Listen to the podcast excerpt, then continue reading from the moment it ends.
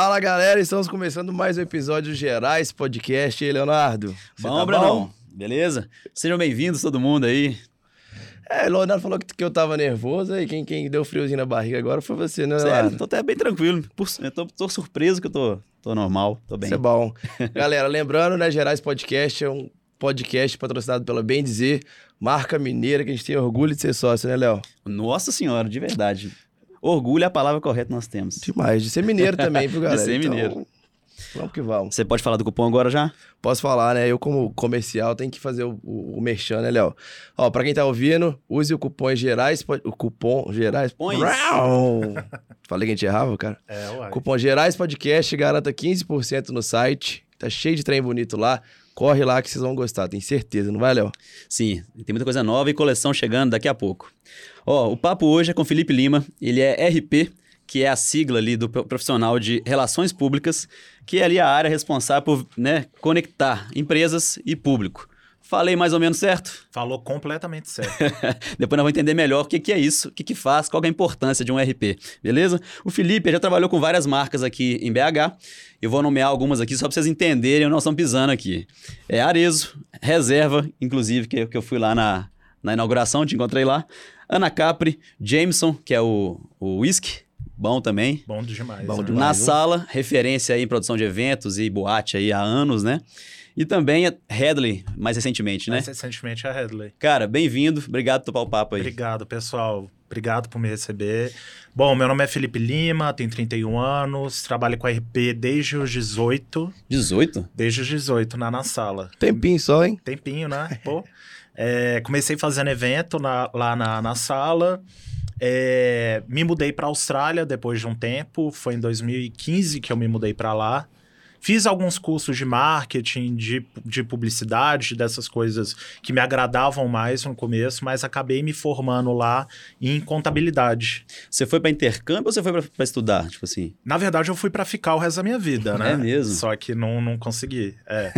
é, mas fui para estudar como intercâmbio mesmo, só que eu não plane... Tipo, eu tinha fechado um ano de intercâmbio, mas eu não planejava ficar um ano, eu planejava ficar o resto da minha vida, quanto eu conseguisse. Lá tem aquelas questões, você fica tal tempo, você tem direito a mais tempo, depois você tem né, uma preferência do green card ali, né? É, hoje em dia tá muito complicado conseguir cidadania lá, mas assim, é um país que eu tenho muito amor por ele. É uhum. muito bacana. E que me deu muita referência para eu vir para cá depois. Mas enfim, acabei formando em contabilidade lá, que era uma área bem analítica, que eu não tinha tanto conhecimento aqui no, no Brasil. a, a área de é, criatividade, de marketing, de publicidade, eu já entendia muito bem.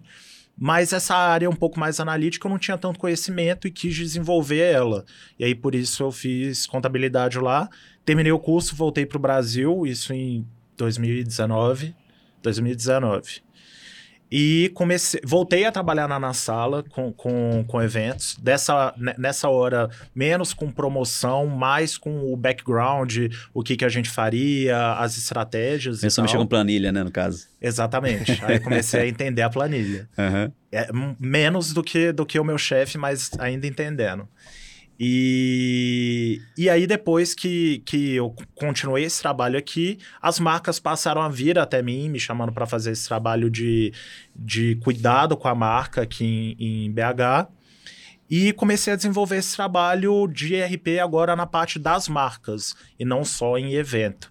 Mas nisso, tendo pô, 12 anos de, de evento, eu já entendia muito bem a fibra social de, de BH, né? Uhum. Então, sabia como levar cada um dos públicos para essas marcas e isso que trouxe elas até mim. Imagino que seja isso, na verdade. Espero que seja. É. Você falou um termo legal aí que eu nunca tinha Fibra pensado. social, né? Também e é, trabalho de cuidado com a marca, Uhum. né? Que eu acho que bas, bas, basicamente é entender realmente como conectar, com quem conectar, por que conectar, né? Mais ou menos isso? Exatamente isso. É, eu desde que começou a chegar essas marcas até mim, eu comecei a me inteirar um pouco mais no assunto de branding. Enfim, eu já tinha algum conhecimento nessa área, mas eu, eu sinto que era um pouco raso até o momento e comecei a ter mais contato com elas e ganhar mais conhecimento também. E aí eu aplicava o que eu tinha aprendido com o evento para as marcas. Então a marca virava para mim e falava: Lima, é, eu quero que você faça um trabalho com tal público é, que tem um interesse por é, música, por skate, por. Tô dando um exemplo, tá, gente? Por skate, por música e por. É, sei lá, cultura de rua. Como que a gente vai chegar até esse público? Ah, a gente vai te então a gente vai conectar você com outras marcas do mesmo segmento, a gente vai fazer eventos focado para esse público, com o que esse público gosta de ver em evento. A gente vai chamar tais pessoas, porque a gente entende que essas pessoas vão conseguir chamar outras pessoas que são desse público e assim começou o, o trabalho mesmo. Entendi, entendi. Então deve ser uma demanda que parte da área de marketing dentro, interno da empresa, né? Ah, então qual é a nossa estratégia agora para sei lá, abrir mercado, lançar alguma coisa, né? Exatamente. Aí chama a pessoa de RP. Exatamente né? isso. E qual é o papel do RP, então? Olha, o papel do RP, para mim, ele é mais ele, ele existe mais na ponta final do trabalho. Então a marca já está toda completinha, já está bem redonda, ela já sabe o, o, público que ela quer, ela já sabe com o que, que ela está conversando, a área de marketing dela já definiu as campanhas, já definiu quem ela quer atingir, e aí eles chegam até mim falando: olha, a gente quer agora levar esse produto ou esse serviço para os clientes finais. Como que a gente vai fazer isso? E aí entra o trabalho da RP falando, olha, para esse público, você vai ter que fazer um evento X com tal coisa, você vai ter que mandar é, Media Kit na casa de tais pessoas. E, e assim, muita gente tem a, a noção meio, meio equivocada que o trabalho do RP é simplesmente indicar influenciador. É. É, e eu sinto muito que essa é uma parte boa, uma parte grande do trabalho, mas eu acho que se um RP está entregando só influenciador, que qualquer pessoa que entrar no, no Instagram e procurar influenciadores Belo Horizonte vai achar essas pessoas, eu acho que se o RP só está indicando essas pessoas, ele não está fazendo o trabalho dele direito. Ele tem que realmente entregar, além disso, o público final, o cliente, o consumidor que essa pessoa quer. E eu, eu acredito assim, todo mundo é influenciador. Você influencia pessoas, você influencia pessoas, eu também influencio pessoas. Só muda as pessoas que a gente está influenciando e o número de pessoas que a gente está influenciando também. Que está atingindo, né? Exatamente, que a gente está atingindo. Uhum. Então, eu acho que esse trabalho vai muito além de é, chamar influenciadores é, que, que tem a influência como trabalho. Eu acho que também vai muito do trabalho de buscar quem são essas pessoas que são chaves de turma que vão levar é, é a turma deles para o seu rolê, para a sua marca, enfim, eu, eu vejo muito isso. Será que o Breno é uma chave de turma possível? Será? Ué, podemos descobrir depois, né, cara? tem várias de uma turma também. Tem uma pessoa, tem, tem gente que é, um, que é chave de turma de várias turmas. Uhum. Então acho que é muito papel da RP é, buscar essas pessoas, trazê-las para perto da marca e, e, trabalhar em cima delas também, não só dos influenciadores tradicionais. Oh, que massa, legal. Que é só para complementar, para concluir mais ou menos o que você falou, uhum. ver se eu entendi bem. Como o objetivo é atingir o público final, né? Você tem que acertar, você tem que trazer influenciadores que vão realmente comunicar com essa pessoa, né? Que vão realmente atingir essa pessoa. Exatamente. E não só o influenciador possível. Ah, a pessoa tem mais de 10 mil seguidores, já tá na minha lista aqui, manda é, lá para eles. Exatamente. Entendi. Então é exatamente. é realmente mais qualidade do que quantidade. Eu acredito que sim. Até porque hoje em dia a gente não consegue é, confiar tanto em número, né? Esses números podem muito bem ser fabricados. Hum. E quando não são fabricados, podem ser um público que não é aquele público assertivo para aquela marca, entendeu? Então acho que isso, é, essa inteligência é o que o RP traz para a marca. Entendi. Eu achei legal o que você falou na questão da marca também ter um trabalho anterior ali, né? Ele se estruturar, ter essa, essa realmente esse, essa preparação antes de chegar no RP, porque pelo que eu entendi, você potencializa aquele conteúdo que a marca tá ali, né? Trazendo pessoas que têm fit, Exatamente. levando aquele conteúdo de uma forma mais. Exatamente. É como se o marketing trouxesse todo o material dele para mim, ou para outros RPs, inclusive tem ótimos aqui em, em BH, cada um no seu ramo. É, e a gente distribuísse esse conteúdo de alguma forma para pessoas, para o público geral. Eu acredito que esse conteúdo é melhor aproveitado e melhor entendido pelas pessoas quando é uma experiência que a marca está oferecendo, muito mais que um produto, enfim. Eu vejo muito. Vou dar um, um exemplo aqui, besta. Sei lá, você tem uma loja de chocolate. Aí você vai mandar um press kit, você manda o chocolate que você já tem para a pessoa e uma cartinha agradecendo, esperando que a pessoa vá postar. Isso é muito legal. Só que eu não acho que isso cria uma conexão afetiva com a pessoa que você está querendo criar essa conexão. Então eu sinto que sei lá, sendo um chocolate, mandaria um cacau inteiro para a pessoa, é, com uma carta explicando o processo de, de produção de chocolate, enfim. Pensaria numa coisa um pouco mais fora da caixa para a pessoa realmente ter uma experiência e se conectar afetivamente com a marca. E não ah. só ser um, um presentinho que ela ganhou, entendeu? Saquei, porque aí conectando afetivamente, Aí que você tem uma relação mais real, né? Mais real, mais orgânica. E eu sinto também que é mais verdadeira. Né? É, é exatamente isso. Tipo, o, o, influenciador, ó, enfim, quando eu falo influenciador, gente, eu tô falando do influenciador que trabalha com isso e também do público geral que influencia outras pessoas, como eu falei no início. É, para você conseguir conquistar esse público, você tem que ter uma, uma conexão verdadeira com ele. Até para ele criar um conteúdo que as pessoas vão engajar. Porque quando você está mandando alguma coisa para um influenciador, para uma pessoa, quando você está fazendo um evento, ativando essas pessoas, você é, não está criando uma relação só com essa pessoa. Você está criando uma relação entre a marca e os seguidores dessa pessoa também. Então, acho que vai além de pensar naquela pessoa como uma pessoa física, entendeu? Você tem que pensar naquela pessoa como uma pessoa e uma entidade que vai te ajudar a levar a sua informação o seu produto, o seu serviço para mais pessoas. Isso é mais ou menos o conceito de embaixador também ali, né? Mesmo que é, não seja tão frequente. Exatamente. Uhum. Eu, eu, eu, inclusive, acho que o trabalho com influenciadores, com embaixadores, ele é melhor quando ele é prolongado, quando ele né? É, não é um trabalho que a pessoa vai postar uma vez e, e, pronto, acabou.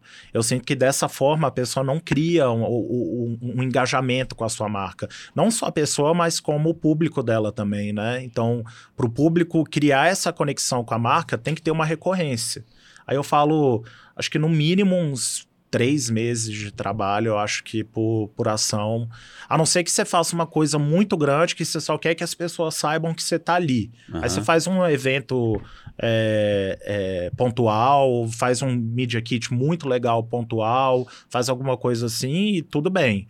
Mas eu sinto que esse trabalho, quando ele é mais recorrente, ele dá mais resultado. E no caso, você citou três meses, então uma ação por mês já vai? São três ações, no caso? É, eu sinto que mais, mais do que uma ação por mês, você cansa o público, cansa o influenciador. Eu acho que uma ação por mês é o suficiente. Ah, mais de uma já fica chato, fica eu cansativo. Acho que fica chato, é. A ah. pessoa só tá ah. falando sobre isso, tipo assim... Entendi. Aí fica, tipo, a publi na cara mesmo, entendeu? É. Não fica aquela a relação orgânica. Entendi, entendi.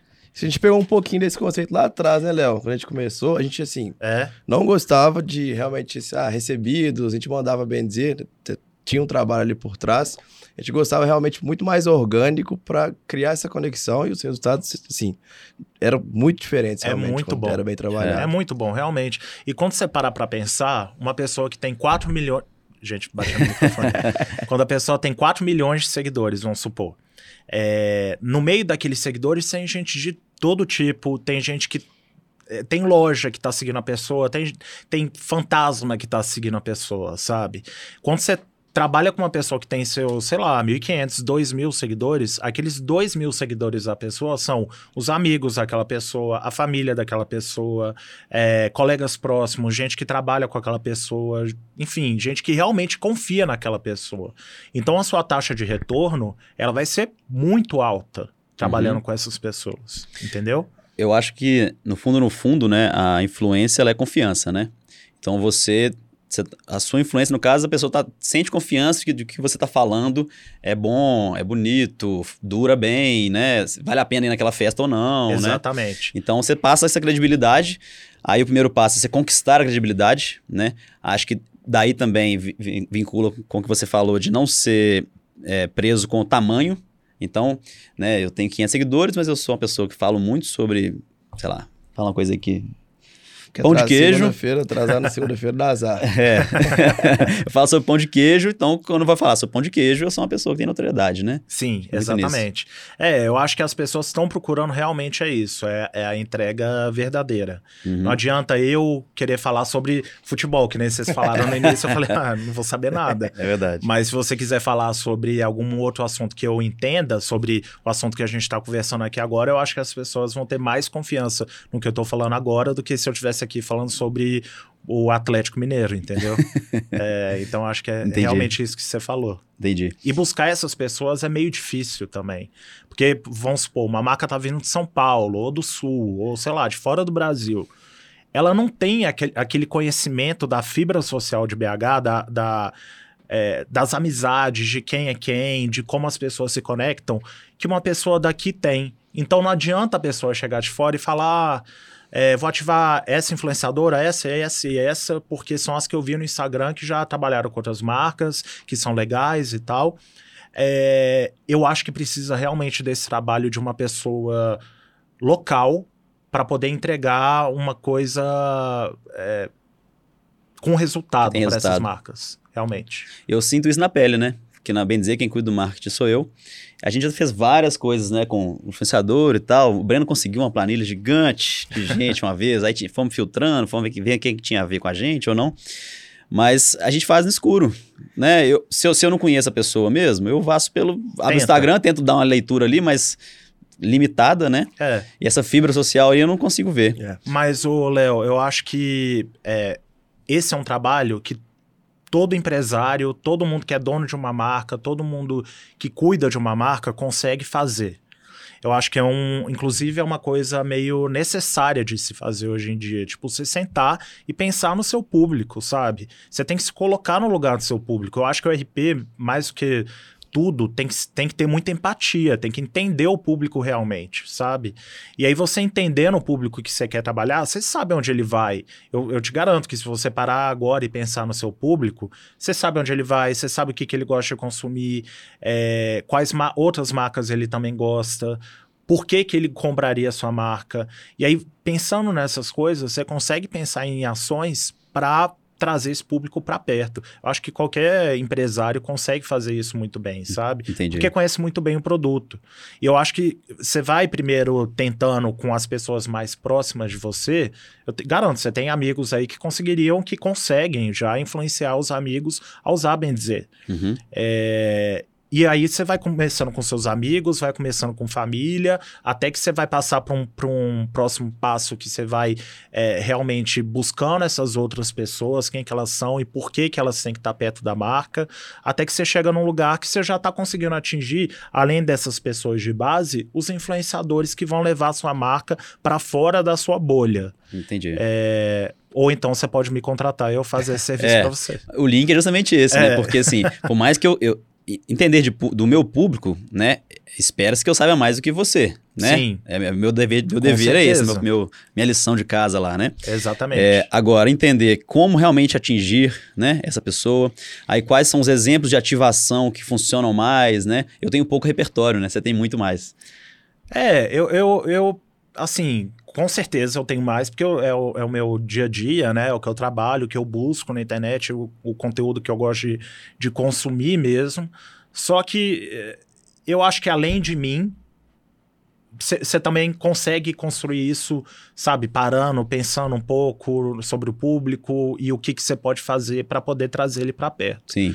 É, claro, é uma coisa que eu faço no dia a dia, que eu consigo fazer fácil. Já tem outras marcas que consigo conectar com, sabe? Ai, fulano, ah, eu- ele é dono de, de tal marca, eu posso conectar ela com essa daqui porque eu acho que tem a ver o público. Uhum. É, então, assim, para mim isso é uma coisa mais fácil, porque é o que eu faço diariamente, mas eu acho que, de certa forma, o dono da marca, a pessoa que trabalha, o marketing da marca, consegue fazer isso também, É. sabe?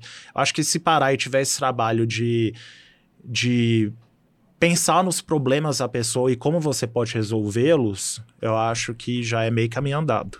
Daí é importante fazer a quatro mãos, né? Exatamente. Aí eu trago Exatamente. um pouco, você traz outro. Você traz o insight da marca, eu trago o que é, eu sinto que o público pensaria sobre a marca. Às vezes a gente faz até algum tipo de pesquisa com o público para entender como que ele se sente sobre a marca e o que, que a gente tem que fazer ou para mudar essa percepção ou para aprimorar essa percepção.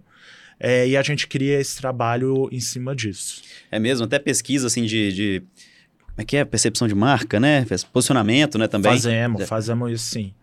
Legal. Fazemos isso. Online, assim, assim, isso quando são contas que, como eu falei, é, tem uma per perpetuação, né? Que você trabalha mais de um mês, mais de uma vez. Obviamente que, tipo, uma marca chega para você e fala, olha, quero fazer um evento tal dia. Não dá para você parar e fazer uma, é, uma claro. pesquisa, uma coisa e tal. É, você vai no intuitivo do que aquela marca te trouxe, no que você sente daquela marca e vai bolando em cima disso. Mas é, quando é uma conta né, perpétua, uma, uma conta que, que tá lá com você todo mês, é um trabalho que ele tem que ser feito, inclusive ele tem que ser refeito todo mês, porque essa percepção vai mudando, ou espera que essa, é, essa percepção vá mudando de acordo com o seu trabalho. É né? mesmo, melhorando, né? Melhorando, então você é. tem que ir medindo isso realmente, um, para provar para o cliente que você está conseguindo entregar e para trazer internamente também, olha, a gente está conseguindo alcançar isso, a gente não está conseguindo alcançar, o que, que a gente tem que mudar para poder alcançar isso. Então, acho que são duas coisas aí que, que tem que ser feitas. Era até uma dúvida minha essa, que você adiantou um pouco, que era quando que uma empresa precisa de um RP? Né? É algo mais contínuo, que eu teria que ter uma parceria, né? Igual você falou, mais, mais perpétua? Uhum. Ou são ações spot ou campanhas? Que, quando que a gente precisa? Olha, eu sinto é, quer dizer, se eu for falar aqui, eu vou falar, precisa sempre, gente, me contratem aí. Mas tudo bem, é. é. Mensalmente, o mínimo de um ano, tô brincando. é, ou eu acho que a marca sempre precisa de um RP. O, o mundo ideal é que a marca sempre tenha um RP para poder comunicar essa marca para outras pessoas, entendeu? Esse é o, o mundo ideal. Mas a gente sabe que marca que está começando, é, lugares menores, ainda não tem esse. É, essa força de marketing para conseguir bancar, um, a, além de um trabalho de RP, esse trabalho anterior. Tem muita marca que não consegue, né? É, parar e pensar nisso porque está ocupado com o dia a dia dela, entendeu? Está ocupado com produção, com tudo mais.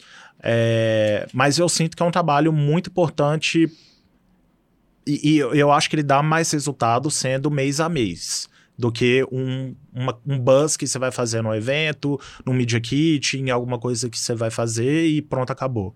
Eu, eu sinto que quando é uma coisa perene, é, a conexão fica bem mais verdadeira. Até eu, outro dia eu tava pensando assim, ai, de todas as marcas que eu já trabalhei, quais que já que tiveram mais fit comigo, ou quais que, que eu tenho mais carinho por elas e tal, é, e que eu consegui trabalhar melhor também, e todas elas são as marcas que eu trabalhei mais, mais do que um mês, mais do que, é, do que uma ação.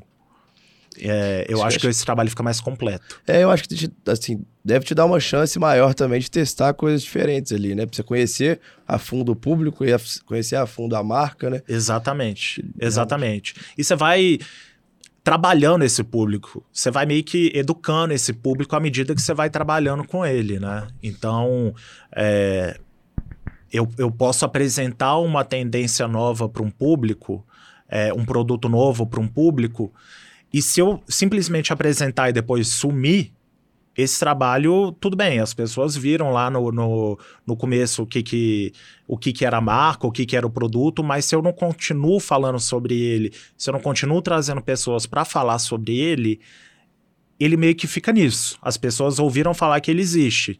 É, elas não conseguem ver uso tanto uso para ele em dia a dia, e enfim. Uhum. É, acho que fica um pouco raso esse trabalho, sabe? Sim.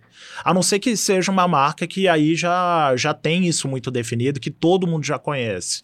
É, se for uma marca de, tipo, renome nacional, todo mundo já sabe o que, que essa marca propõe, quais são as lutas que ela compra, é, quem são as pessoas que usam, por que, que ela deveria comprar essa marca, aí é muito mais fácil. Eu pego, faço um evento, beleza, fiz um buzz na cidade da marca que as pessoas já conheciam. Só que quando é uma marca que está crescendo, uma marca que está chegando para ser mostrada para o público, aí eu acho que esse trabalho tem que ser um pouco mais perene para realmente fazer essa, essa apresentação. Vamos pensar então assim num, numa linha do tempo. É, vamos pensar em quais são as situações em que uma marca te chama. Tá. Né? Então, quais são as, possibil as possibilidades de contratação? Então, lançamento de novo produto, né? É, lançamento de novo produto eu acho que é uma coisa básica, todo mundo deveria fazer.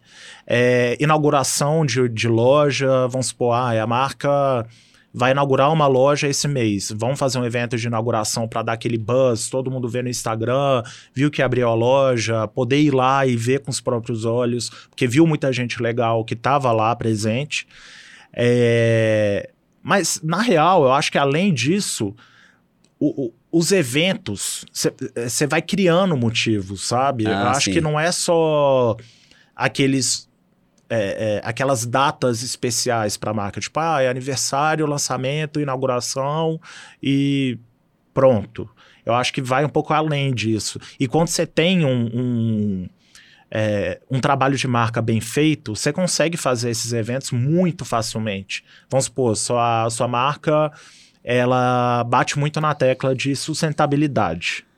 É, não sei que mês que é, gente, mas com certeza deve ter um dia da sustentabilidade, alguma coisa nesse dia sentido. Do planeta, dia do planeta. É. Vamos fazer algum evento em cima disso? E, e, e claro, eu, eu, eu penso muito que a marca é um ela está inserida numa comunidade, ela está inserida na nossa sociedade, né? E ela tem lucros nessa sociedade, ela tem lucros dessas pessoas que estão comprando a marca. O que, que ela traz de volta para o planeta? O que, que ela traz de volta para a comunidade que ela está inserida? Ou ela só ganha o lucro, deixa a loja dela lá vendendo e pronto, acabou. Uhum. É, ela tá trazendo alguma coisa de volta também. E aí eu, eu acho que entra um pouco esse negócio da luta que a gente conversou anteriormente, é, que a marca compra. Eu acho que toda marca deveria escolher alguma coisa nesse sentido de como trazer, como dar de volta para a sociedade que está apoiando ela, entendeu? Seja contratando pessoas é, da comunidade dela, seja ajudando projetos sociais, seja é, ensinando as pessoas como ter uma vida mais sustentável, uma vida é, melhor em comunidade. Enfim, eu acho que tudo isso é, é meio que conectado, sabe? E para entender o motivo que você está querendo dizer, é porque é, só assim você tem uma conexão maior, é, é, não é só ter lucro, e, e, aí quando você devolve uma parte, ali você tem ali um vínculo de vão de mão dadas e é, você realmente pertence aqui. Exatamente. A, a, a, acho que, tipo, se a gente for pensar friamente, é isso. Mas eu acho que é meio que dever de toda a marca também pensar nisso. Porque realmente ela está inserida numa comunidade. É, quando a gente fala de Brasil, numa comunidade que muitas das vezes pode estar tá passando por dificuldades. É, a maioria das vezes, né? Se a gente está falando de Brasil. Então, como essa marca vai ajudar a mudar essa realidade? Como que ela vai é, trazer um benefício para a sociedade mesmo, sabe? Uhum. Eu acho que isso é um trabalho muito importante. Além de tudo que a gente já falou de, de background, eu acho que isso é uma coisa que tem que ser levada em consideração também. Para entender, se mais exemplificando, vou pegar uhum. bem dizer de exemplo. A nossa luta seria né, trazer, mostrar que Mineiro é foda, que Minas Gerais é foda pra caralho, tem muita coisa boa aqui, que às vezes eles. É, o Brasil não enxerga com esses olhos e a gente quer mostrar isso. Seria essa, esse tipo de luta? Isso é um tipo de luta, com certeza. Eu acho isso sim. Você está trazendo pessoas da sua região para dentro da sua marca, você está trazendo, é, você está colocando o holofote em pessoas que talvez não teriam essa possibilidade com marcas maiores é, para dentro da sua marca. Claro, dentro disso eu acho que vocês têm que pensar também em diversidade dentro da marca. É importante ter pessoas fora do padrão, é, do padrão né, imposto pela sociedade mesmo. Sim. Eu acho que todo mundo tem que ser visto. Quando ela olha para uma marca, ela tem que ser vista, ela tem que se ver na marca, ela tem que criar essa conexão.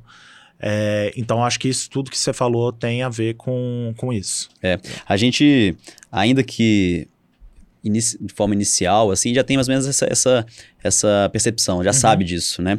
Tanto que, no fundo, no fundo, a gente vende a identidade. A gente vende empoderamento de poder falar com sotaque fora daqui, né? Eu achei legal. Inclusive, vocês me deram um boné, eu vi que tá escrito Uai. Eu achei Uai, muito pois legal. é. Aham. Porque, assim, querendo ou não, em muitos momentos a gente teve que se podar, né? Falar de com sotaque um pouco mais reduzido Uai, para não ficar ser mal visto, né? Total, e eu que morei na Austrália e não podia, quando eu tô falando inglês, não pode falar. Inclusive, o why é porque em inglês, né? Então, do nada eu falava o why e os australianos ficavam, É why mesmo? what? Né? tipo, o que, tá rolando? Então, eu acho É? que é uma luta que vocês escolheram e vocês têm que ir atrás dela. E claro, não pode ser uma coisa fabricada também. Porque eu Aham. acho que muita gente. Tipo, hoje em dia, toda marca tem que ter é, esses pilares ESG né, no, no core da empresa. Eu sinto isso. E quem não, não tiver isso 2022, eu acho que Aham. vai ficar para trás. Sim. É, Você Mas já eu- pegou algum caso, desculpa, de caso de marca que tentou fingir alguma coisa e deu errado, assim? Quando você fez o evento não foi tão bom também? Olha, hum, não de experiência própria, mas eu já vi marcas se empoderando de alguns. é, de alguns discursos que não era da marca. E isso dando um backlash pra marca. Tipo, Backlash. É como se fosse um, um Efeito retorno reverso. negativo. É, tipo, um, efeito um- contrário é- um né? efeito contrário do que ela esperava. Isso sempre tem. Aham. É, eu, eu vejo. Cliente seu, não, ainda bem. Cliente meu, não. Ainda bem. Mas já vi marcas grandes, tipo. é, tem uma marca de moda, a Dolce Gabbana, é, que tem muitos casos de racismo, de. é, enfim, de vários problemas sociais envolvidos no, no core da marca. E eu já vi eles tentando usar de empoderamento de, de minorias no discurso deles, sendo que eles são uma empresa verdade, que vai. todo mundo sabe que é racista. Então, é, é, é um dos exemplos que eu posso lembrar aqui do topo da minha cabeça que não, não pega bem. É, eu imaginei se você fosse o contrário, se fosse você ali trabalhando, que você tá desenvolvendo todo, Pois planejando, é. de repente, pum, É, só- solta uma bomba assim. é exatamente, pensa. legal. E. Legal não, né? Não, Seria uma aflição legal entender isso, É né? legal entender. É. E você falou uma coisa sobre é, a marca tem que estar estruturada previamente para que o seu trabalho seja bem feito. Uhum. Isso quer dizer que a informação vem clara para você poder distribuir ela melhor. Né? Exatamente. E essa distribuição de, de informação, como é que é ali? Pensando no seu, na sua atuação. Pô, vamos, eu, a Bendizer agora vai é, lançar a coleção de, de verão. Uhum. Pô, então é um evento. Como é que começa ali aquele primeiro planejamento? Quem que você vai chamar? Como é que você vai mapear? O que, que você vai demandar de mim para te passar de informação? Como é que é? Legal. Ó, é, antes de tudo, eu queria dar um passo atrás também, porque eu vejo que muita marca quer que a gente faça evento, evento, evento, porque realmente dá aquele buzz da hora, porque tem, sei lá, 100 pessoas postando sobre a sua marca, e claro que vai dar um pico de, é, de visualizações, de pessoas entrando no- na sua página, de pessoas comprando, mas ele é momen- momentâneo. É, então, se não é uma coisa que, além do evento, você continue trabalhando de alguma forma, é uma coisa que vai ter aquele pico, que é como se fosse uma maquiagem, e que ela vai sair depois que o trabalho do RP terminar naquele pico. Eu, eu consigo identificar várias situações que eu já percebi isso. É, e, e eu sinto, Léo, também, que eu, eu vejo muito evento acontecendo, e, e, gente, todo dia tem evento de loja. Todo Uhum. dia tem evento É. de loja para todo mundo que quiser ir. Se você quiser fazer um evento que não vai entregar um tipo de experiência para cliente ou pro cliente, é, não, não vai ter por que a pessoa querer ir. Eu acho que é isso da, da. Qual é a palavra que eu usei mais cedo, gente? Da- Enfim, da- de se colocar no lugar da outra pessoa. Aham. É, Quando, quando você se coloca no lugar da outra pessoa, você entende que tipo de evento ela vai querer ir. Pô, eu vou querer sair da minha casa e ir pra, uma, pra dentro de uma loja, tomar champanhe e pronto, acabou? Eu, eu não quero fazer isso, sabe? Então, Talvez tenha que- pessoas que queiram, né? Talvez, talvez. Só que eu acho que se você oferecer uma coisa mais 360, vamos supor. é, é Eu tô, tô tendo um brainstorm aqui. A Bem Dizer vai fazer uma parceria com artistas mineiros que vão criar estampas da Bem Dizer. Aí vocês vão lançar essa coleção. Vocês vão me pagar, gente. Se, se isso aí eu quero contratar porcentagem. isso. É, e aí vocês vão fazer várias estampas com esses artistas. Depois você faz um evento que os artistas vão estar tá fazendo é, peças é, ao vivo lá, ou vão estar tá fazendo quadros ao vivo, e aí você vai, sei lá, você pega esse quadro pronto e você vai leiloar ele para pessoas que estão no evento e vai entregar esse dinheiro para alguma instituição é, de ensino é, de Minas Gerais ou para algum museu de Minas Gerais ou alguma instituição é, é que ajude outras pessoas aqui de Minas. Uhum. Então, você vê como é mais conectado do que simplesmente você chamar a galera para tomar uma é, em algum lugar. Entendi, entendi. Eu acho que tem que ter esse trabalho mais 360 mesmo, levando em consideração a comunidade que você está inserido, os influenciadores que você quer atingir e a sua marca. Tem que ter a ver com a sua marca também. Tipo, é basicamente isso. Uhum, entendi. Então, beleza. Definimos esse primeiro passo, né? Para onde nós vamos? Definimos o primeiro passo. Aí você vai. Na verdade, é o seguinte: a marca chega até mim e fala: olha, o público que eu quero atingir é esse. Baseado nesse público que essa marca quer atingir, bom, a gente tem duas opções. Ou a gente faz um estudo desse público, ou então, quando a gente já tem familiaridade com esse público, eu já sei onde é que ele vai estar. Tá. Então, é, vamos supor que a marca quer uma galera mais alternativa, mais ligada à música, skate, à arte. Onde que essa galera vai? Que marca que essa galera gosta de, de, é, de consumir? Que tipo de evento essa, essa galera gosta de ir? E aí, a partir daí, você consegue montar um cronograma tipo, bom, a gente está em final de setembro. Outubro agora, o que, que tem em outubro? Dia das Crianças, né? uhum. e Halloween. O que, que, tem a ver com. A, enfim, você pode pensar em outros motivos também, tá, gente? Criar, de, que, né? é, de que forma que eu vou pegar esses pilares que a marca me passou e trabalhar esse público que ela me falou que queria trabalhar, envolvendo um, uma dessas duas datas? Dia das Crianças, ah, é uma marca de bebida, então não tem nada a ver eu trabalhar Dia das Crianças. Então vamos para outra, Halloween. Beleza, o que, que a gente vai fazer de Halloween? Vamos fazer uma festa de Halloween, vamos mandar um kit para pessoa de Halloween, vamos. Aí você pode viajar, tipo, ah, eu vou levar essas pessoas para uh, ah, o Halloween Horror Nights no, na Universal de Orlando. Vou levar a pessoa para um, uma festa Halloween que tem em Nova York. Vou fazer uma bebida preta. Vou fazer uma bebida preta Poxa. com aquele Nero lá.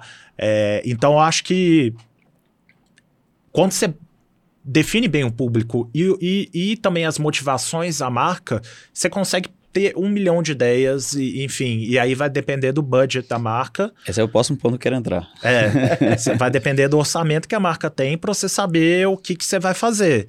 Não adianta eu virar para uma marca é, local que não está querendo gastar tanto dinheiro e oferecer para ela uma experiência de, de Halloween em Nova York para 30 pessoas. Não vai acontecer, não vai sair do papel. Uhum. Então tem que estar tá de acordo também com o, a realidade da marca mesmo. Sim. Acho legal que você, é, não, não dá para pensar muito linear, né? Você tem que pensar circular ali, envolver o máximo de pilar possível para dar o resultado que você quer. Né? Total, total. Dessa forma você consegue é, comunicar a marca de verdade, né?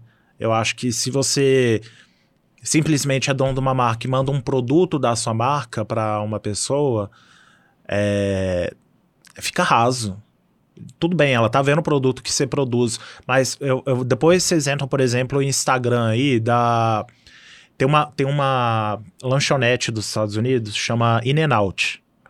É uma hamburgueria que, se eu não me engano, tem só na Califórnia enfim, deve ter em outros lugares também, só que é bem lifestyle da Califórnia. E aí eles pegaram esse lifestyle e se apoderaram dele para uma comida que, tipo, a pessoa não pensa em surf, em skate, em Califórnia quando pensa no hambúrguer. Mas eles se apoderaram disso e trouxeram para o core da marca. Eu posso estar enganado, tá, gente? Porque já tem um tempo que eu não entro no Instagram deles. Mas pelo menos a última vez que eu entrei, o que menos tinha lá era a foto de hambúrguer. É o que mais tem é tipo foto de Vênice, foto de praia, Pier de Santa Mônica, influenciador com hambúrguer na mão, fazendo pose, enfim. E é uma coisa que até, tipo, influenciadores brasileiros, quando vão pra, pra Califórnia, querem postar que vão no... que estão no In-N-Out, querem postar a bandejinha do In-N-Out. Inclusive, eu posto. é, é uma coisa que você quer fazer, sabe? Que é legal. Sabe o que eu acho que é isso? Eu, quer dizer, eu tenho um pouco mais de. Não só achismo quanto a isso, acho que o motivo de fazer isso, né? Porque quando você tá no lifestyle mesmo, você tá inserido de verdade, aí que tá a lembrança. Exatamente. Né? Você compra a ideia da É, marca, né? Você vai lembrar é porque quando eu tô passando por aquilo ali, eu quero viver aquele momento, aquela experiência, aí eu lembrei que a marca me proporcionou isso, ou me lembrou, me mostrou aquilo ali, né? Exatamente, exatamente. É. Você compra a ideia da marca e quando você compra a ideia da marca, gente, você vai falar pra, da, da marca para todo mundo que você conhece. Uhum. É, eu, trabalhando com a Jameson, por exemplo, é, meu pai, por exemplo, toma Jameson sempre, me manda foto. Meu irmão mora no Canadá, manda foto quando ele vê qualquer coisa de Jameson. Meus amigos na Austrália me mandam. É, enfim, eu acho que você vai influenciando meio que organicamente, sem perceber. Uhum. Tipo, as pessoas vão na minha casa, eu, eu muito provavelmente vou servir Jameson para elas e elas vão gostar, gente, vão gostar, hein? eu, eu, eu gosto muito. É bom demais. Mas é, é bom. É, então, eu acho que é esse trabalho mesmo de marca, quando ele chega nesse ponto de ser orgânico, você tá é, influenciando pessoas sem estar tá percebendo, a marca fez o Aí trabalho enraizou mesmo, né? Aí entrou. Enraizou. O- uma coisa que eu. A Jameson aqui em BH é você que trabalha ela, ou tem mais pessoas também? Sim, exatamente. Tem algumas outras pessoas Tem, também trabalhando? tem. Entendi. Porque a Jameson está muito frequente aqui em Belo Horizonte nos últimos meses, né? Total. Tá muito legal isso, assim. Você sempre vê nos eventos mais legais, tá sempre ali, a galera que bem posicionada ali, tá Legal, sempre lá, né? Legal. E- É, realmente, é, bebida, é, é, normalmente, o ramo de bebidas são ramos é, muito é, consolidados. Então, tem um time muito grande por trás desse trabalho, sabe? Uhum. É, claro, levando responsabilidade em, em conta, é, consumo responsável, enfim. Inclusive, teve um trabalho que a gente fez num carnaval de BH. Se eu não me engano, foi o, o último carnaval antes da pandemia. Esse carnaval é muito emblemático. Foi Todo mundo tem aquele, sempre um caso dele. Exatamente. Que aí a Jameson fez um, um trabalho durante esse carnaval que ela dá, é, assim, as pessoas, isso foi na Sapucaí, se eu não me engano, tinha uma caçamba da- bonitinha, assim, da Jameson, as pessoas levavam lixo descartável para jogar fora, quando a pessoa jogava esse lixo descartável dentro da caçamba, ela ganhava um squeeze da Jameson com água gelada. Então Ah, era para promover a, a responsabilidade mesmo de, de tomar água enquanto você reciclar. bebe. Ah, tá. E também de reciclar. E É, aí. é uma- é tem, tem sempre um, um mote ali, né? Uma, um Exatamente. motivo, né? Aí a gente fez uma parceria com uma. on- Era uma ONG? Uma associação daqui de BH. E depois todo esse lixo reciclável foi para associação, enfim, é, doado para eles e tal. Então tem, teve todo esse trabalho, sabe? Legal. O, eu te perguntei do Jameson porque o Marcos Pasqualin, né, artista daqui, inclusive já veio aqui no podcast. Eu não sei se é uma- um influenciador seu, ali, uma conta sua, mas é, ele, a arte dele está muito vinculada ao lifestyle dele. Né? Então as pessoas muitas vezes querem estar perto dele e comprar o que ele vende ali, porque ele tem um estilo muito interessante.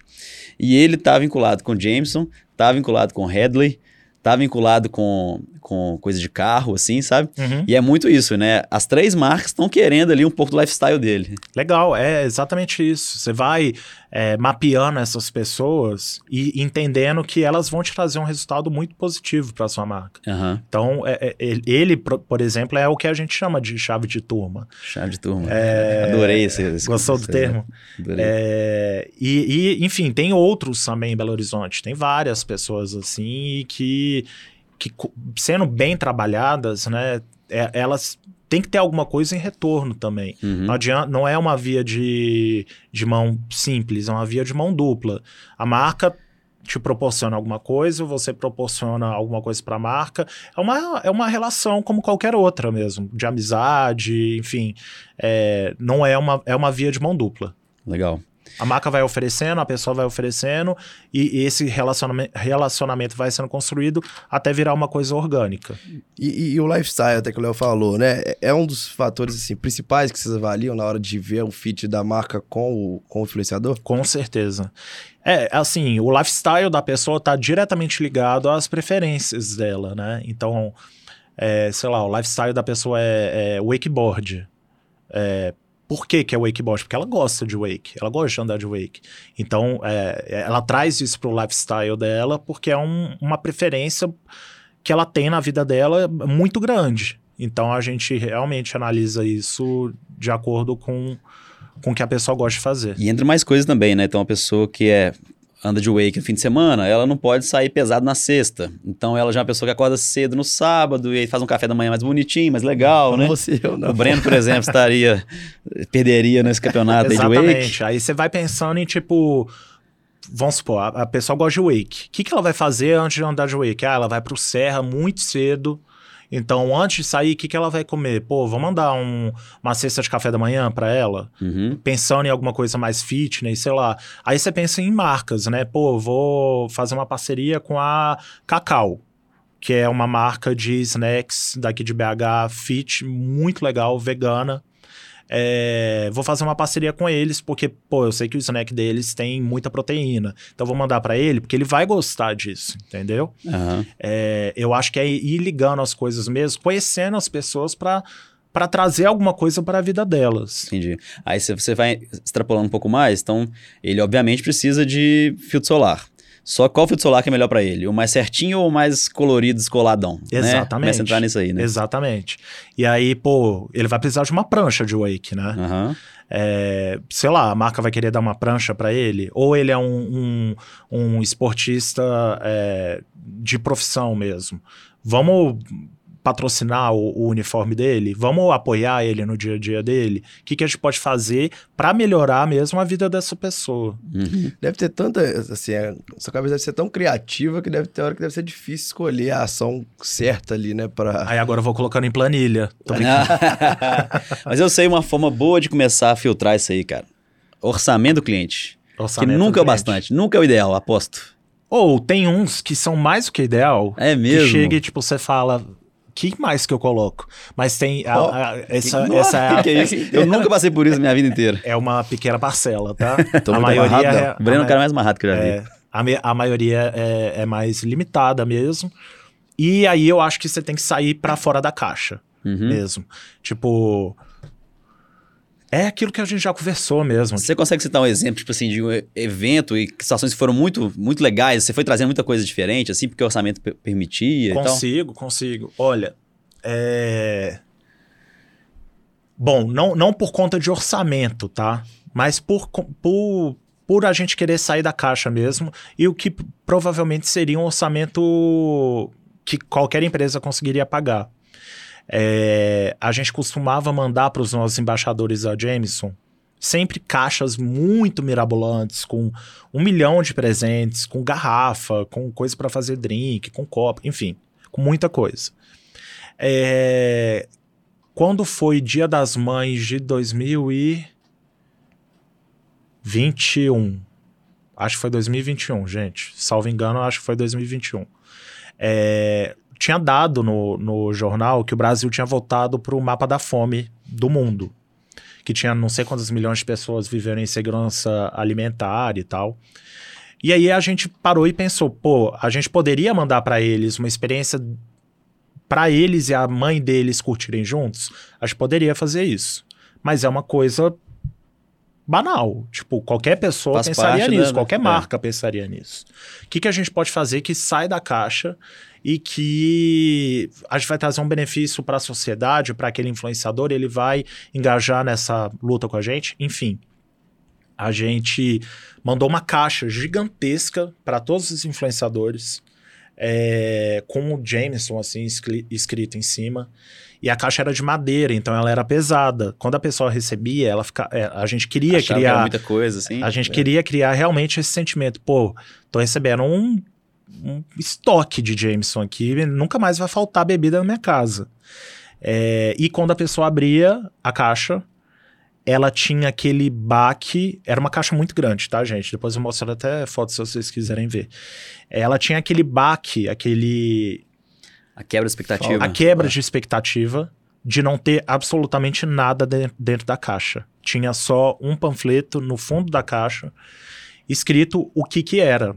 E aí era a gente explicando que o Brasil tinha voltado para o mapa da fome e para ajudar a gente tinha doado em nome de cada um deles X cestas básicas para Mães da Favela, que é um programa da CUFA, da Central Única das Favelas, que rolava aqui em BH. É, e a gente tinha feito essas doações em, em nome deles. É, e também a gente englobou também um supermercado de BH.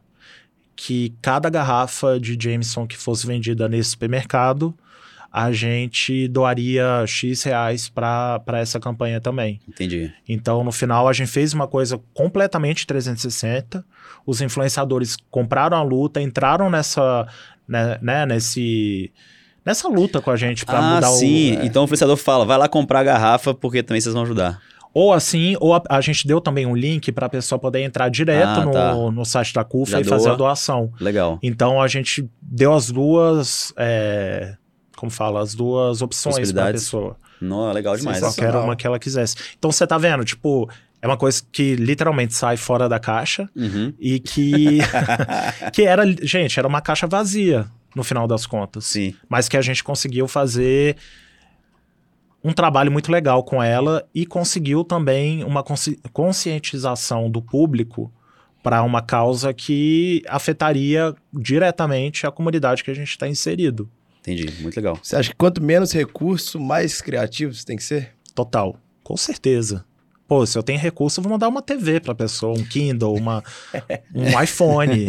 É, senão eu vou sair dessa caixa e vou dar alguma coisa diferente, vou fazer alguma coisa diferente, vou criar, vou bolar uma coisa diferente. Então, Breno, essa o pergunta discurso- sua aí, cara, é só você olhar pra, pra dentro. Exato, mas é, foi por isso que eu perguntei, né? Agora é autoridade falando. Cara. Aham. Agora a gente pode dar esse discurso quando a gente for chegar pro, pro Humberto, que é nosso analista de marketing, Aham. uma coleção, cara, ó, Seja criativo. é, seja É criativo, isso. recurso Vá. mas Nossa, é, coitado. É de propósito.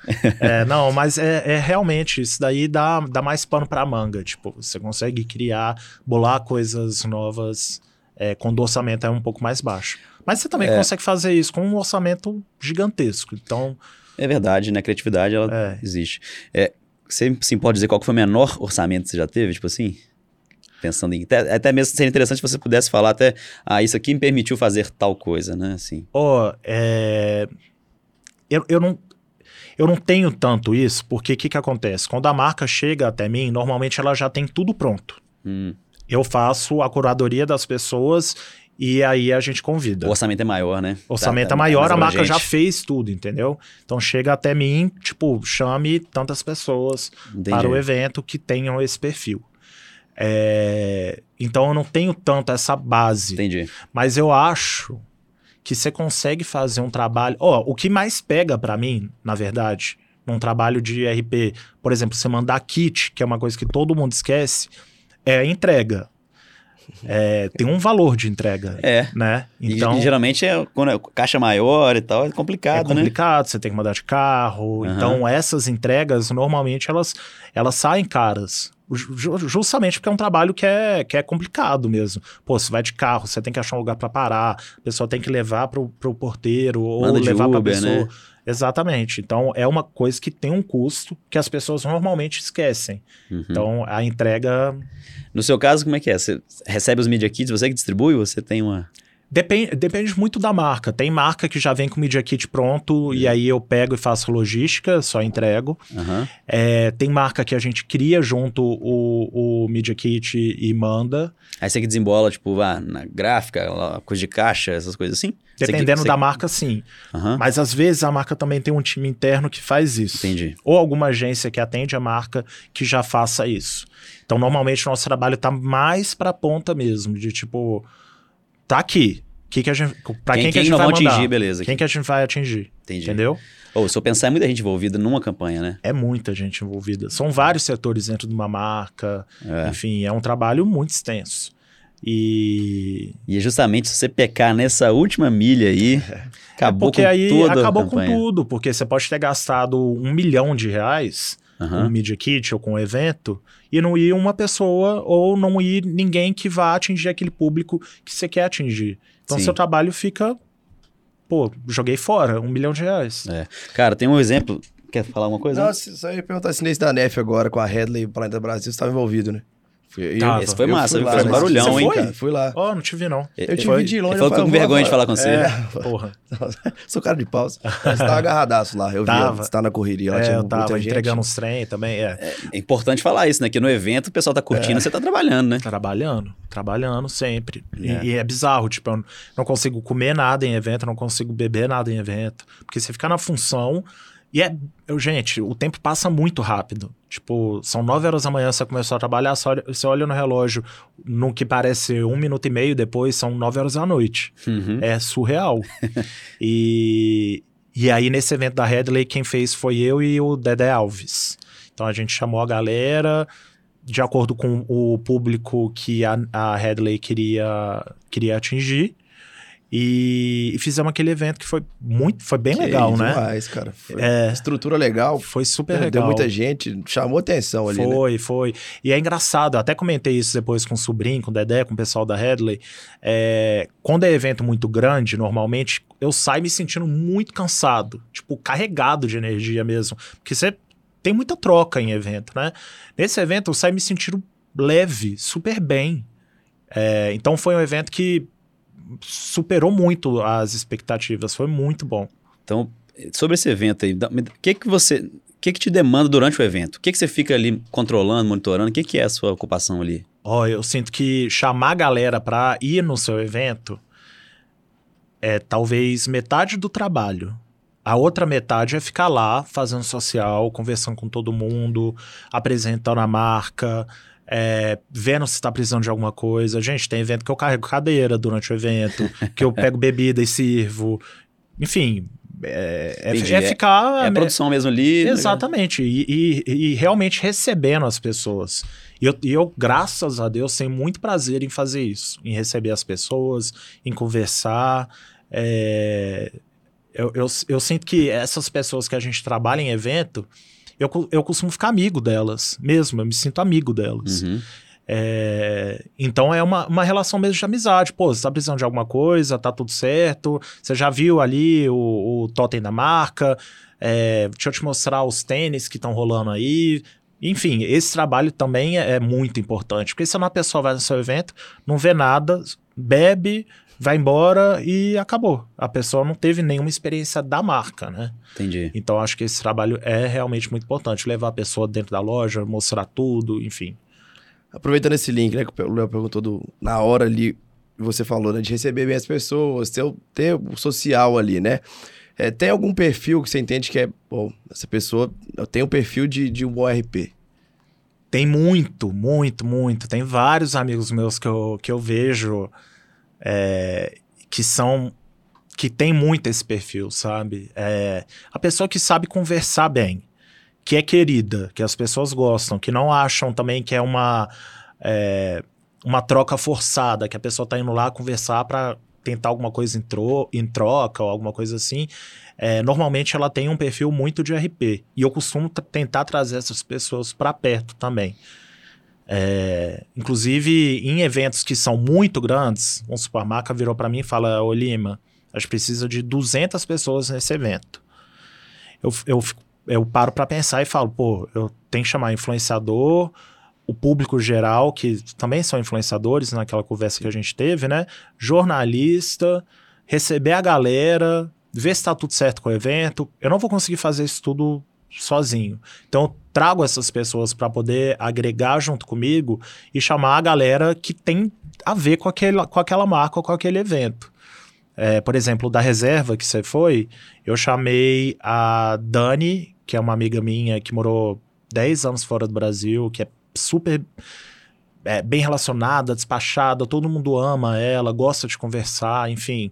É, ela me ajudou a levar a gente. O, a, a Ju Paz, que também trabalhou com o evento durante muito tempo. De nome, eu acho que eu já vi ela já. É, é, não é a que fez o Caminho das Índias. Ah, né? essa é a Juliana, pai. Juliana. É a Juliana também. É a Juliana também? é. Mas não, não, é, ela me ajudou também a levar a gente nesse evento. E o Rodrigo Casagrande também me, me ajudou a levar muita gente também, do Cantinho. É o Rodrigão. É, Rodrigão. É, Ele mesmo. Parceiro é parceiro nosso também. É, pois é, me ajudou a levar a gente também É, nesse é, dia. Ó, eu, eu não te apresentei assim, porque você conhece 100% de BH. né? Eu ia falar isso, mas fiquei meio sem saber se podia. E o Rodrigo conhece- conhece 150% de Belo Horizonte. Conhece, conhece. Que isso, É cara. surreal.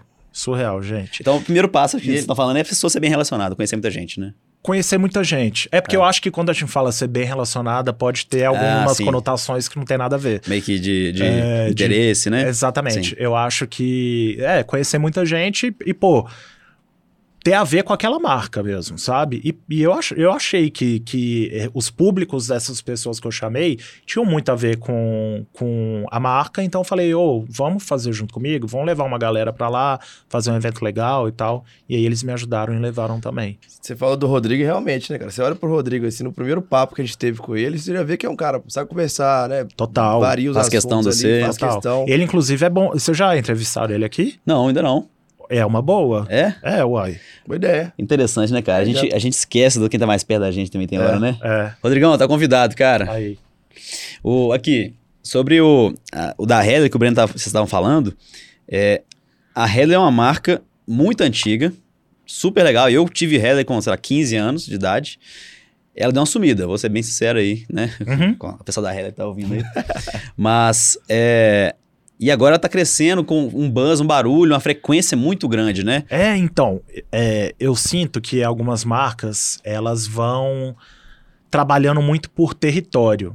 Então, por exemplo, a Headley, ela realmente tinha dado uma sumida aqui em BH, mas no Rio ela continuava, Manteve lá? manteve, Entendi. tipo, continuava mega é, conhecida, as pessoas usando e tal. E aí, trazer essa marca de volta para cá é um trabalho muito interessante de ser feito, porque você vai trabalhar a nostalgia das pessoas também. E isso vende, gente. Nostalgia vende Aham, demais. Nós sabemos bem. Vocês sabem, Sim. né? É, então, se você trabalhar essa nostalgia com uma marca, as pessoas já têm um- um- uma relação afetiva com aquela marca de tempos atrás. Elas já Uhum. conhecem aquela marca. Então, é um trabalho. Acho que é mais fácil até, velho, do que uma. É mais fácil do que de uma marca que tá começando do Sim, zero, entendeu? Sim. É uma marca que tá voltando, as pessoas já conhecem. Então já... tem um, um direcionamento da estratégia da Headley que é vamos retomar o mercado de Belo Horizonte, né? É, então, esse direcionamento, na verdade, não chega até a gente. É, já vem o que de lá, né? É, o que chega pra gente é, pessoal, vamos fazer esse evento em BH. Ah, tá. Como que vocês podem ajudar? Entendi. É, e é mais ou menos assim. Achei que eles ainda falavam assim, ó, então beleza, o objetivo principal é esse, vamos fazer um evento, então para as pessoas, eles são pessoas que vão... É, eu acho que mais esse objetivo, ele fica mais implícito do que qualquer outra coisa. Porque se a marca, né, ficou um tempinho é, longe da, da cidade e ela volta para fazer um evento, é porque realmente ela tá querendo crescer dentro daquele mercado novamente, né? Então Uhum. acho que é uma coisa que vai ficando implícita mesmo.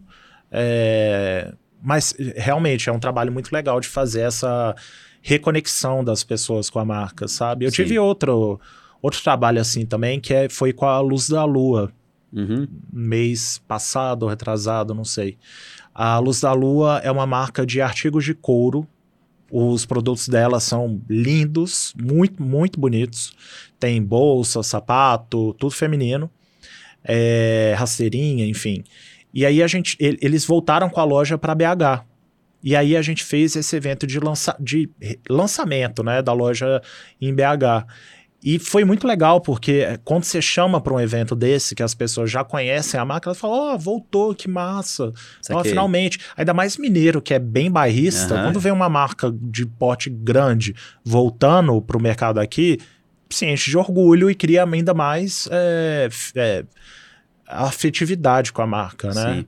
O Mineiro faz questão de mostrar que, nossa, sejam bem-vindos novamente, né? Vamos É, receber bem, É, né? exatamente. Verdade. E aqui tem Headley agora, tipo, até propaga É. a informação, porque Ah, quer mostrar verdade. que, pô, aqui tem isso também, Sim. sabe? A gente deu exemplo assim de várias marcas grandes que você trabalha, né? É que com certeza elas entendem já a necessidade e a importância do RP. Uhum. Marcas menores, é um pouco mais difícil de- enxergarem isso, talvez trava mais o budget, ou você entende que as marcas estão cada vez mais entendendo a, a- a importância do RP? Ou eu acho que depois que.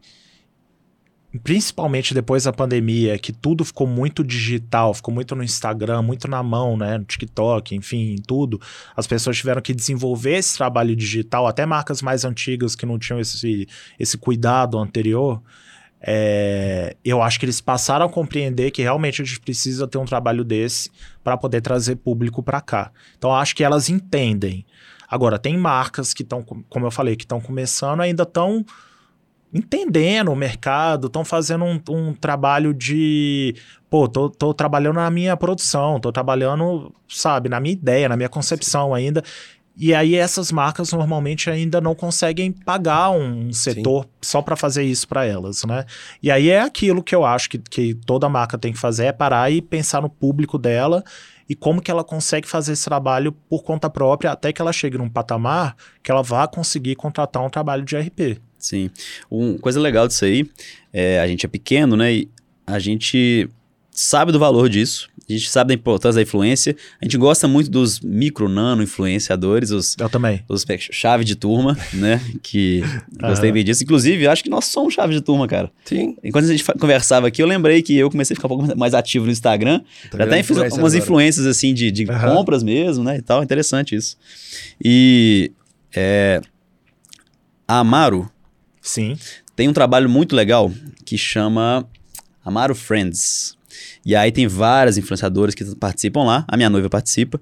E aí elas têm ali um, um, grupo fechado de pessoas que recebem sempre kits e tudo mais, e várias coisas. A Marina recebeu uma caixa desse tamanho, dentro tinha Ray-Ban, tinha oh, Lancome, perfume, umas coisas, uma, uma caixa caríssima, uhum. que infelizmente... Entendi longe... por que, que você tá querendo virar influencer agora. é, pode ser por isso. Ela te influenciou? Hã? Ela te influenciou Ela, ela influencia todo dia, na verdade. e aí se você não fala, você fala diferente disso. É, não, mas a Marina, ela influencia realmente, ela tem uma credibilidade muito interessante no nicho dela, e ela uhum. realmente é uma influenciadora de qualidade. Mas, e aí a Amaro, ela faz isso, ela manda Media Kits e tudo mais, e dentro desse programa dela, é, os, os, as pessoas, né, os influenciadores, eles têm cupons de desconto, links exclusivos, pra que postar. ganham comissão e tudo mais. Ah, legal. E é um esquema, quanto mais você posta, mais você ganha. Sabe, a sua comissão aumenta, é muito interessante. É mesmo, que bacana. E a, a Marina, por exemplo, trabalha isso muito bem, assim, uhum. ela, mensalmente dela tem muita venda. É, Passa o contato dela depois. Passo. Inclusive, tem muito a ver em vários momentos Sim, aqui que acho é. que, que essas marcas todas você trabalha. Total. E aí, a, é, perdi um pouquinho do que eu tava falando, Amaro. Era, é, do, do, do Friends. Né, ah, tá. Do, do Friends. Programa. A forma como eles desenharam isso, quanto mais você posta, mais você ganha. No fim das contas, quase todo dia você tá postando aquela marca. Lógico. Então a pessoa você que tá te seguindo mais? tá o tempo todo vendo, cara. É muito genial legal, isso, né? Legal. E, não, e tirando o Media Kit caríssimo que eu falei aqui, não é um programa caro. É barato. É, porque é em cima né? de porcentagem de venda, né? É. Então, tipo, além do kit, claro, que com certeza é caro, é, eles conseguem fazer em cima do que você entregar mesmo. Sim. Então, realmente, quanto mais você posta, mais você ganha. Não só porque você falou, né? A porcentagem vai crescendo. Só que também, quanto mais você posta, mais gente vai comprar, Sim. mais gente vai é. ver, mais gente vai querer entrar lá e, e, e ver o produto, também, e é. comprar é. e pegar o código de desconto e tal. É. E acho que a, acaba que essas pessoas viram referência para a marca também. Sim. Tipo, quando alguém quer comprar a, a Amaro que é do círculo da, de amizade seu e dela, tem certeza que vai até ela para pedir o código de desconto. Uhum. Se não tá lá no perfil dela fácil de achar, vai falar, ô, oh, passa aí o código de desconto para poder usar aqui. Então a pessoa vira um ponto de referência dessa marca. Isso é muito inteligente. Sim. E eu tava falando isso tudo para chegar no ponto que na Benzer nós temos algo análogo Chama bem dizer, tamo junto. Legal. A gente começou agora, a gente fez os primeiros três meses de teste para entender. Uhum. E aí, sem um apoio de um RP, por exemplo. Então, foi muito mais difícil de chegar nas pessoas corretas. Começa por ali a dificuldade, né? E aí, apesar de ter um benchmark muito grande na Amaro, eu tinha informações importantes ali também. Pô, internas. É, é. e... Mas mesmo assim, tem uma dificuldade de, de fazer o negócio engrenar ali que é talvez eu não cheguei no tal os influenciadores tão bons, né? Chave de turma. Não soube ter ali uma comunicação frequente, né? É difícil. É, assim, eu, eu sinto que esse chave de turma, normalmente, vamos supor, você tem uma turma de 20 pessoas, de 20 amigos. Para esses 20 amigos quererem fazer alguma coisa, normalmente você não tem que ativar um chave de turma dessa turma. Você tem que ativar uns três, vamos supor. Então você pega três pessoas dessa turma e ativa elas para o resto da turma ser influenciada também a fazer o que, enfim, consumir o produto que você quer ou, ou ver o serviço que você quer mostrar. É, então acho que não basta uma pessoa só para uma turma inteira. Uhum. Quando você for pensar nessa, nesses chaves de turma, é é melhor você pensar em pessoas que, além de ser chave dessa turma, vai ser chave de outras duas também. É. Então você vai estar tá conectando já dessa forma. E tem turmas que, por verem outras turmas uhum. é, usando um produto, fazendo alguma coisa, vão fazer também, seguem esse padrão. Então, acho que tem que levar isso tudo em consideração na hora de, de escolher essas pessoas.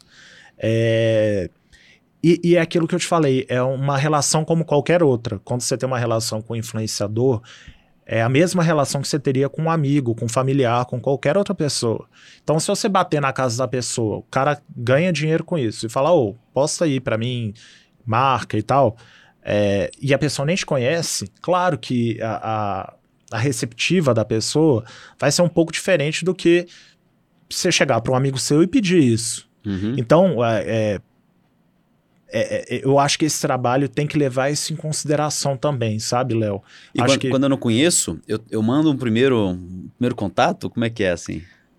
Ó, oh, é, o que eu, eu posso falar o que eu faço normalmente, tá? Quando eu quero ativar uma pessoa que eu não conheço, eu entro no Instagram dela, quem vejo quem eu tenho em comum, vou na pessoa que eu tenho mais contato dessas em comum, falo, você tem contato da fulana para me passar?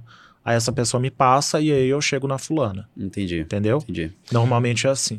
É, isso realmente você falou, a gente sente até com podcast, né? Às vezes a gente fica, ah, pô, eu mando, o Léo manda, a marca manda. Uhum. O que, que vai trazer mais credibilidade? Total. E aí ele traz até de novo a figura da RP, né? É diferente, eu ou o Léo, ou bem, próprio bem dizer, né?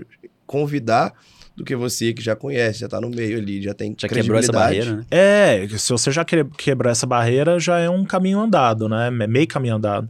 Então, eu acho que isso é muito importante. Acho que as, as pessoas esquecem que o, um influenciador que trabalha com isso, ele realmente trabalha com isso, ele ganha dinheiro dessa forma. É, tem até um caso de. Não, não sei nem se eu posso falar isso, mas vou falar. Um caso de uma amiga que eu não vou citar nem nome, nem nada para poder relacionar, mas enfim, ela recebeu um, um press kit de um lugar. Aí o press kit era xoxo tal, não ia, não ia ficar legal, não, não, ia, não tinha muito a ver com o que ela falava, não ia ficar legal no meio da história dela, no dia a dia dela.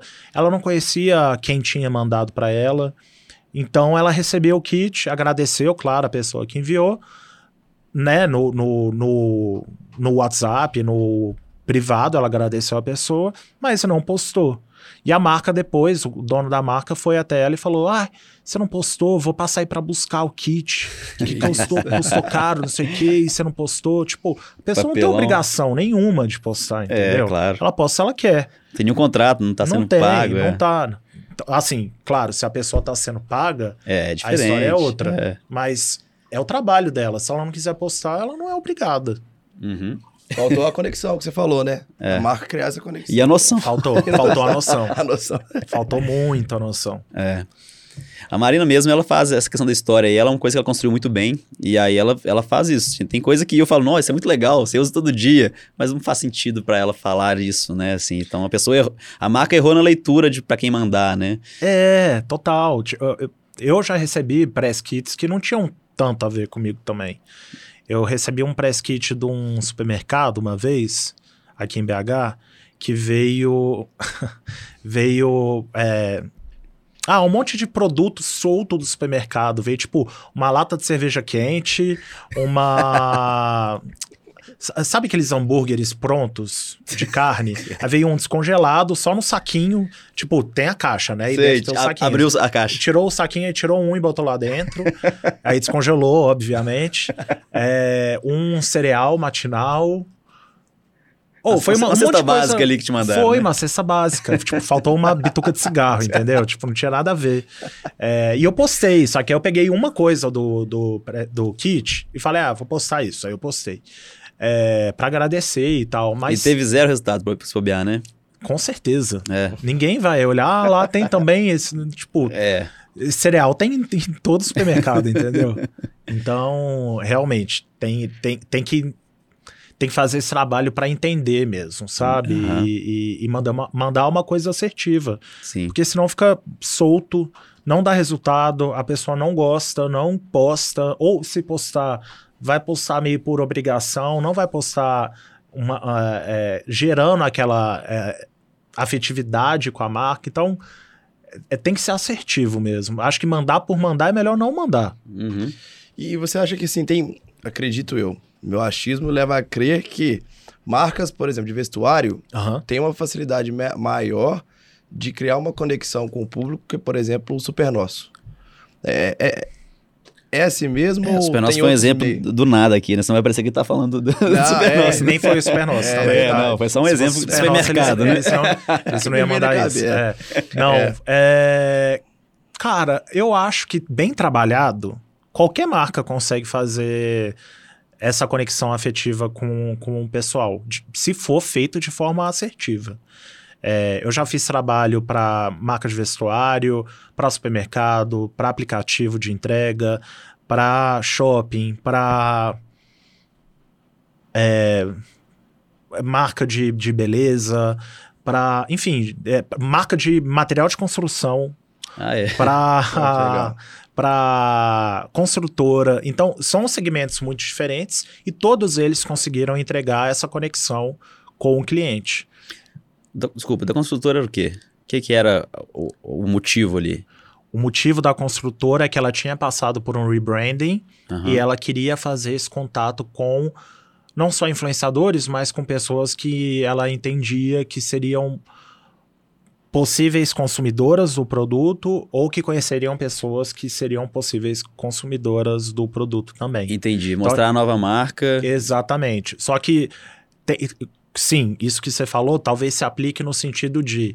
Tem marca que é mais difícil de, você pensar em alguma coisa que seja divertido para a pessoa que vai no evento ou que vai receber o press kit do que outras. Claro, uma marca de vestuário, pô, tem um milhão de coisas que você pode pensar, fazer, mandar, enfim. Mas uma marca de material de construção é um pouco mais limitado. Sim. Então você tem que pegar, primeiro, é, o público que você vai trabalhar, ele tem que ser bem assertivo. Tipo, para uma marca de material de construção, não adianta eu chamar uma influenciadora que fala de moda e beleza. Eu tenho que chamar arquiteto, designer, é, engenheiro, dono de construtora. Tem que chamar alguma coisa nesse sentido. E é, começa aí. Você tendo esse público que vai ter algum fit com o assunto que vai ser trabalhado no evento, ou com um press kit, ou com alguma outra coisa, você tem que pensar além do que do que é o normal, sabe? A, a, a construtora, por exemplo, ela tem um branding muito bem trabalhado, então ela tinha os pilares da marca. Um dos pilares da marca era arte, o outro era design, o outro era arquitetura. E aí, vou dar um exemplo dessa construtora que foi um trabalho muito legal que a gente fez. Para apresentar esse rebranding, a gente convidou uma artista daqui de BH, maravilhosa, Sofia Bartolomeu, para fazer uma aula de pintura e criatividade com pessoas que a gente entendia que tinham sinergia com a marca. Então a gente fez um jantar para essas pessoas, depois elas tiveram a aula de, de pintura, fizeram cada um o próprio quadro, levaram para casa depois, com a instrução da Sofia, né? E foi um evento super legal, todo mundo lembra até hoje. Que Quando, massa. tipo, se eu tivesse levado o pessoal para a obra de um prédio, É. sabe? é para tomar um champanhe numa obra, não, não é o, o, Você não tá criando nada com a pessoa. Parece que são os mais, mais difíceis. O efeito surpresa também é um pouco mais. Total, total. Nunca esperariam, impacta, né? Essa, essa do material de construção, por exemplo, teve uma aula de, de pareamento de queijos e vinhos, queijos mineiros e vinhos. Então foi legal porque bateu naquele sentimento do mineiro, de ser bairrista, de gostar é, de ser valorizado. é, e ninguém esperava isso nesse evento, sabe? E foi muito bem feito. Então foi foi um evento que deu um resultado muito legal.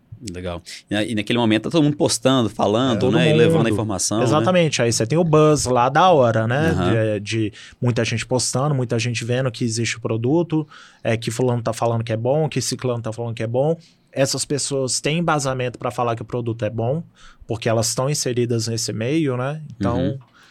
Uma É coisa que é isso. meu sonho, cara, né, quero bem dizer, a gente conseguir algum dia ter ali uma. É, viabilizar uma, uma estratégia meio da Red Bull ali, né? Que ela é constante, é o tempo todo só esbarrando interesses do público, né? E hora nenhuma tá só vendendo latinha, né? Só vendendo líquido, é um tema muito é, interessante. se você parar pra ver também, ela nem posta a logo dela, né? É. Nos lugares. Então, é realmente é um exemplo muito legal, muito, muito feliz desse, Uhum. desse trabalho. Muito frequente, muito mais, né? frequente e, e ela já conseguiu chegar naquele patamar que a gente falou que é orgânica a promoção da É. marca, né? É, todo mundo todo mundo toma Red Bull, todo mundo gosta de Red Bull, todo mundo fala sobre isso. Então, é um produto que conseguiu alcançar esse patamar aí que a sua marca e todas as marcas querem, querem É. alcançar. É exemplo mesmo. bem cli- clichê, realmente, que eu dei. Não, eu Mas conheço é porque- que Pode ajudar, Léo. Quem? Um RP? Aí. claro.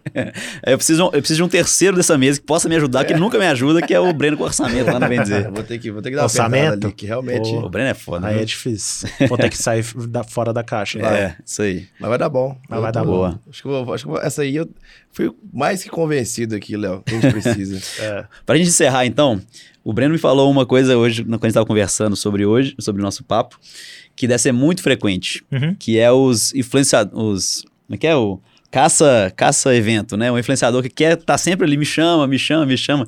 É, é frequente isso pra você? Ou. Assim, eu, eu, eu, eu parto do pressuposto que a pessoa que tá fazendo isso, ela tá fazendo o trabalho dela muito bem feito, né? Porque se ela tá querendo ser vista, ser notada aí em evento de marca, pô, de marcas legais que tem a ver com ela, tá tudo ótimo. Eu amo quando o influenciador chega pra mim e fala, ô, me chama aí pra esse Ah, evento. que Tipo, legal. Facilita É sua ótimo. vida, né? Pô, demais. Então, é- é- existem essas pessoas e eu acredito que essas pessoas, quando trabalham com isso, né, é, elas são as pessoas que sabem trabalhar muito bem. A- Assim, claro, tem, tem pessoas que a gente vai atrás e tal, mas quando a pessoa já vem é, atrás da gente, já é um, um caminho muito bom Entendi. que ela tá trilhando.